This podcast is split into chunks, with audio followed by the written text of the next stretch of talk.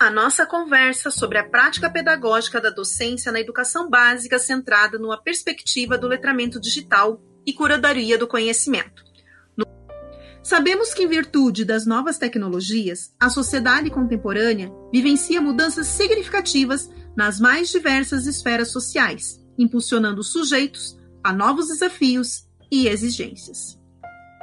Nesse sentido, o professor torna-se peça-chave no processo de recondução da prática pedagógica, surgindo-nos a seguinte indagação: Como o professor pode aliar o letramento digital e a adoção da curadoria do conhecimento para configurar sua prática pedagógica no cenário contemporâneo?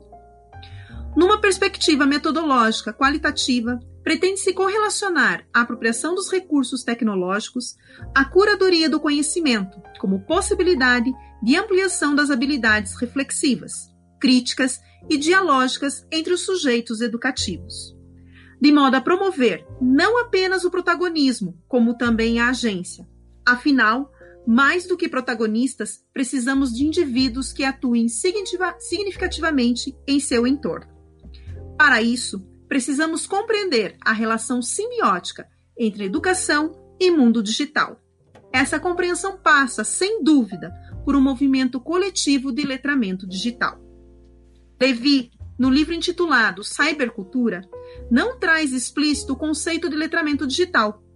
No entanto, há uma estreita relação entre a concepção e sua reflexão, levando-nos a entender o letramento digital como um conjunto complexo que engloba técnicas, práticas, atitudes, pensamentos e valores materiais e intelectuais, incorporados conjuntamente no cyberespaço para o desenvolvimento das pessoas e das sociedades.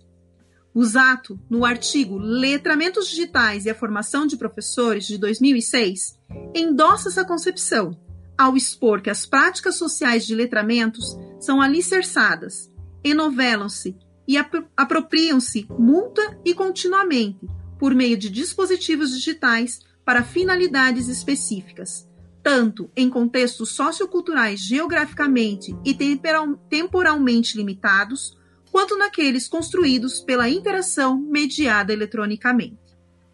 Temos a Base Nacional Comum Curricular, documento oficial norteador da educação básica brasileira, que solicita à escola e, por conseguinte, ao professor que contemple as novas tecnologias, bem como o surgimento de outras práticas sociais.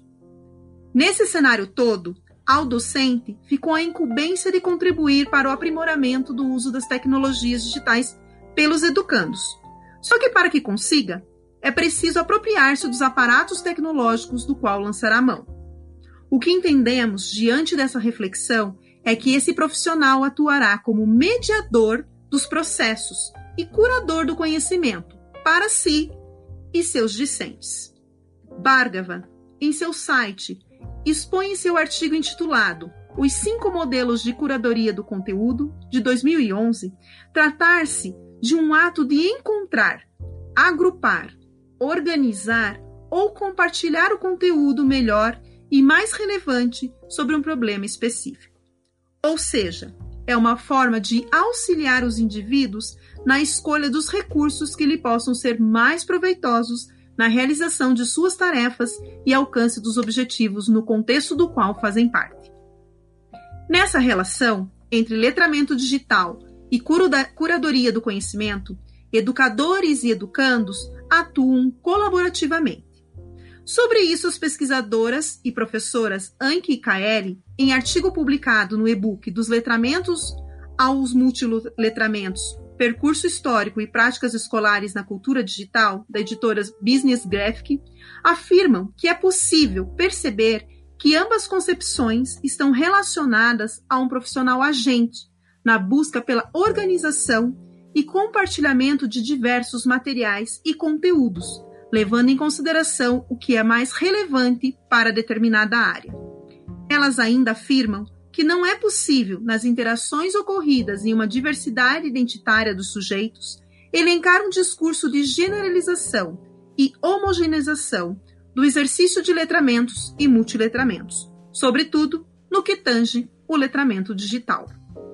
Justamente porque As interfaces, que atualmente organizam boa parte da estrutura social, exigem indivíduos inovadores, críticos e transformadores, que viabilizem comunicações eficientes e seguras e promovam uma curadoria do conhecimento, capaz de subsidiar educadores e educandos a tornar-se cada vez mais cidadãos e menos assujeitados. Agradecemos a sua audição.